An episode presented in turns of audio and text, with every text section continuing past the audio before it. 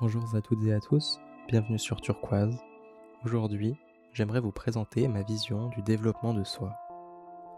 Quand on parle de développement personnel, au fond, on s'interroge rarement sur la nature de ce que l'on souhaite développer. Ce domaine fait couler beaucoup d'encre de nos jours, beaucoup de gens s'y intéressent, et beaucoup d'autres sont repoussés à l'idée d'écouter les conseils de Monsieur Tout le Monde. Pourquoi ce clivage est-il si marqué?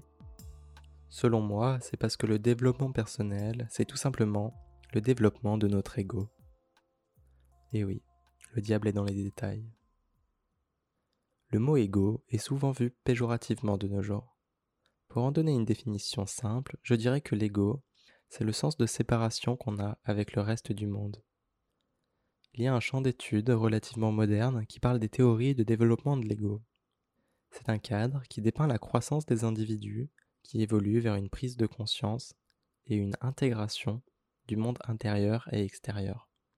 Après avoir exploré le développement personnel et par analogie la psychologie et la philosophie, il me paraît extrêmement clair que le développement de notre ego est d'une importance fondamentale pour notre personne, mais aussi à plus grande échelle pour notre société en général. On peut tenter de développer notre personnalité pour atteindre notre plein potentiel, mais il est vrai que d'un point de vue holistique, nous ne sommes pas des entités séparées du monde. Notre vraie nature est la conscience, et notre conscience n'a besoin d'aucun enseignement. S'il n'y avait pas d'identification à notre personne séparée du monde, en d'autres termes, s'il n'y avait pas de souffrance, il n'y aurait pas besoin d'enseignement. Le développement de soi est donc naturel chez chacun d'entre nous. Que l'on écoute des gourous ou des scientifiques, on délègue notre travail d'observation à une autorité supérieure. Et cela nous sert de marchepied pour atteindre un point où nous aurons besoin d'expérience et de concrétisation dans le réel. On peut écouter des centaines d'heures de conseils ou de théories sur un sujet, mais c'est la mise en pratique de ces idées qui est importante. L'intégration. Bien sûr qu'on doit écouter les autres. L'autre n'est qu'un reflet de nous-mêmes, il y a tellement de nouveautés à découvrir, tellement de manières de penser les choses. Nos relations sont des miroirs qui nous font grandir. On est donc toujours en train d'apprendre, et apprendre c'est bien plus important que de savoir. Je crois que le plus optimal pour nos connaissances, ce serait d'avoir de fortes convictions, mais d'être capable de les remettre en question facilement. Et cela ne peut se faire qu'en étant à l'écoute. Pour cela, il faut lâcher prise sur notre envie d'avoir raison il faut ouvrir notre esprit.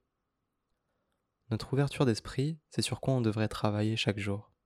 Un esprit fermé campe sur ses croyances, ses dogmes et n'évolue pas dans sa manière de voir les choses. Si nous apprenons ce que c'est qu'une croyance, si nous comprenons le concept dans toute sa profondeur, nous serons pleinement libérés de notre conditionnement. Souvent le problème, c'est qu'on croit qu'on sait. C'est seulement quand notre esprit lâche ses croyances qu'on peut percevoir clairement. Quand on croit qu'on sait, c'est juste le voile de notre ego. C'est juste Maya, c'est juste une illusion. Il y a une infinité de calques à découvrir pour comprendre les choses en profondeur. La connaissance se trouve à travers la compréhension de notre propre esprit, à travers l'observation, et non dans l'analyse intellectuelle. En tant qu'humain, on est plutôt naïf et on tend à prendre pour acquis nos connaissances. Ce qu'on nous a appris à l'école, par exemple mais il est vital qu'on continue à apprendre pour nous-mêmes chaque jour de notre vie. Ma citation préférée est une phrase de William Blake qui dit Attends-toi à trouver du poison dans l'eau stagnante. Ça veut dire qu'on doit bouger, qu'on doit grandir, qu'on doit changer. Si on veut se développer, il faut investiguer les choses dans tous les domaines de notre vie, comprendre comment les choses marchent, comment la réalité fonctionne, comment notre esprit fonctionne, comment marchent les relations, comment marche le bonheur, c'est à nous d'en prendre la responsabilité. Personne ne peut le faire à notre place. Et c'est ce chemin de découverte qu'il faut embrasser. Comme on dit, l'important n'est pas la destination, mais le voyage en lui-même. La joie ne vient que dans l'instant, la repousser dans notre futur est un pari risqué. Je crois que tout vient en son temps, car après une longue période d'insatisfaction dans notre vie, notre voix intérieure sera toujours là pour nous rappeler de chercher en nous. Je suis là pour vous faire gagner du temps, ce podcast, c'est avant tout une invitation à être curieux. Curieux d'explorer ce qui nous entoure, mais aussi à aller explorer en vous, à chercher l'introspection, à devenir l'observateur, à sortir des sentiers battus et à être créatif. Imaginez que vous êtes dans un rêve et que vous vous arrêtez un instant. Quand il y a une prise de conscience que vous êtes en train de rêver, on a cette sensation de mystère. On regarde de gauche à droite et à partir de ce moment, avec une conscience plus grande, on peut prendre le contrôle de notre rêve. Quand on sort de ses pensées et qu'on prend conscience de ce qui nous entoure là, maintenant, dans le moment présent, ça devrait nous faire la même sensation. Cette sensation de mystère, ce frisson, cette intuition qu'il y a quelque chose de plus grand qui nous dépasse. Notre cerveau est dans le business de mettre des noms sur les choses. Il cadre tout. Puis, on prend la réalité pour acquis. On transforme le mystère en objet. On transforme le divin en atome, en quarks, en cordes ou toutes sortes de conceptions abstraites. On est des créateurs de sens, des machines à fabriquer du sens. Le seul choix qu'on a, c'est de créer du sens consciemment ou inconsciemment. Nous sommes tous créateurs de nos vies, et cela peut prendre du temps à être intégré. Mais ça peut aussi être une réalisation qui vient comme un flash et qui nous bouleverse profondément. Ce genre de changement peut seulement se produire par la reconnaissance de notre conscience. Mon défi pour vous, mes chères auditrices et chers auditeurs, serait que vous arriviez à ne pas penser pendant plus d'une minute. C'est le chemin direct vers votre conscience. Ça demande du travail, mais c'est tout à fait possible. Je ne vous demande pas de me croire sur parole, je vous demande d'aller tester pour vous-même.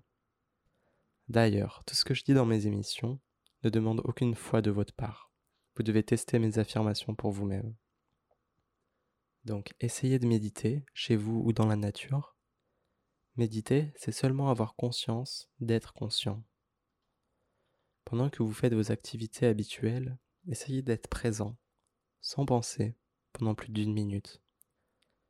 La plupart des gens prennent cet exercice totalement pour acquis ou pour quelque chose d'inutile. C'est un exercice vraiment important pour se libérer de notre mental. Les moines et les yogis passent parfois toute leur vie à développer leur introspection mais on n'a pas besoin d'être dans un temple pour le faire. C'est juste une pratique quotidienne de l'observation qui est nécessaire. Votre observation doit être précise, objective, impartiale et constante. Le but est de découvrir comment fonctionne votre esprit et vos émotions. Quelles sont nos motivations profondes Quels sont nos préjugés et nos biais cognitifs? Quels sont les désirs de l'ego? Comment nous manipulent-ils On peut explorer ceci à travers la pleine conscience et la méditation. La méditation augmente notre capacité à observer. L'analyse est différente et prend les choses les plus fondamentales pour acquises. Ce n'est pas facile de juste observer. Ce travail prend des années. Quand nous prendrons conscience du mouvement de nos pensées, nous verrons une division entre le penseur et la pensée, entre l'observateur et l'observé, entre celui qui expérience et l'expérience elle-même on découvrira que la division est une illusion. Cette découverte amènera de radicales mutations dans notre esprit. Je voudrais pour finir émettre un avertissement. Comme on dit, la nature a horreur du vide. Notre esprit ne va pas rester calme et heureux sans créer du sens. Si nous sommes paresseux et irresponsables sur notre éducation personnelle, si nous ne poursuivons pas une vision de haute qualité basée sur la beauté, sur la vérité, sur la compassion ou sur l'amour, notre esprit absorbera la logique toxique et les idéologies nocives des égaux de notre époque. Une création de sens consciente est un engagement pour la vie que l'on pratique chaque jour. Cet engagement consumera des milliers d'heures de votre temps libre, mais le bénéfice sera une immunité contre le bullshit contre les systèmes de pensée toxiques et égoïstes. C'est la fin de ce deuxième épisode. Merci d'avoir fait l'effort de suivre jusqu'au bout. Merci de travailler sur vous et à dimanche prochain.